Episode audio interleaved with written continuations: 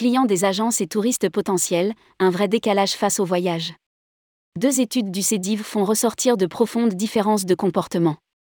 En préparation de la convention de son réseau aux Caraïbes à bord du CISIT de MSC, le CEDIV a réalisé deux études auprès, l'une, de ses clients, l'autre, de Français prêts à voyager. Il est intéressant de noter les différences profondes de réaction face au futur du voyage et d'en tirer des enseignements pratiques.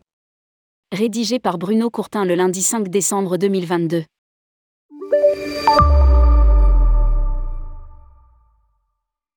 Tout le monde s'accorde à dire que la crise sanitaire n'a fait qu'accélérer des évolutions de comportement face à la prise de conscience écologique, à l'empreinte carbone des voyages, à la transformation des attentes. Faut-il pour autant se focaliser sur l'expression des demandes futures ou regarder avec pragmatisme les attentes actuelles des clients qui sont revenus en agence? La première étude a été réalisée par le CEDIV auprès d'une centaine d'agences de son réseau pour analyser le comportement des clients qui franchissent le seuil de la boutique la reprise réelle des volumes d'activité aurait pu surprendre tous ceux qui prédisaient la fin des voyages long courriers. Le fait est que les adeptes du voyage n'ont guère envie de se priver. L'éco-responsabilité ne culpabilise pas les clients. Certes, ils vont s'y prendre de plus en plus au dernier moment puisque les agences constatent une recrudescence des ventes de dernière minute, 81%.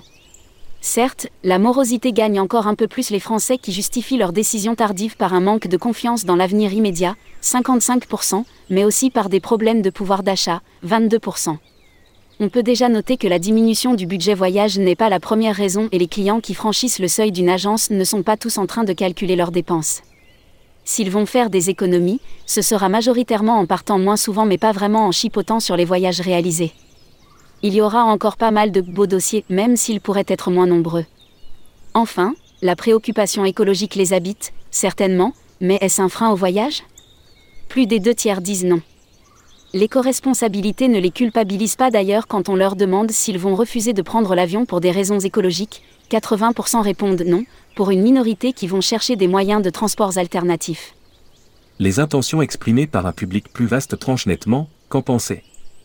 La deuxième étude commandée par le CEDIV à l'Institut Ipsos porte sur 1000 Français en âge de voyager et qui ont exprimé l'intention de le faire dans les prochains mois. Sans grande surprise, ils sont encore, et peut-être plus que jamais, attirés par les régions françaises, dans une moindre mesure par les pays voisins européens et un peu moins par des destinations plus lointaines. Les raisons de ce choix portent très majoritairement sur l'envie de redécouvrir des régions peu ou mal connues, et à égale importance pour des raisons budgétaires et une envie réelle de proximité avec ses proches. Seront-ils des clients des agences de voyage et à quelles conditions le seraient-ils? Un bon tiers a déjà une idée bien arrêtée. Certains s'y refusent totalement, 27%, et d'autres sont déjà convaincus, 7%. Il reste les deux tiers à convaincre avec les arguments qu'ils mettent eux-mêmes en avant. Lire aussi, comment distribuer le produit France dans les agences. Ces arguments justifient la valeur ajoutée d'une agence de voyage, sur laquelle la communication fait encore largement défaut. Et pourtant, garantie supplémentaire, expertise, gain de temps, meilleur service, personnalisation sont à mettre à leur crédit. L'éco-responsabilité est plus marquée, au moins au niveau des intentions, dès lors que voyage écologique ne veut pas dire perte de confort. Moins loin, plus long, plus contraignant, voire plus cher. Les opinions s'expriment mais la réalité est moins palpable que les intentions.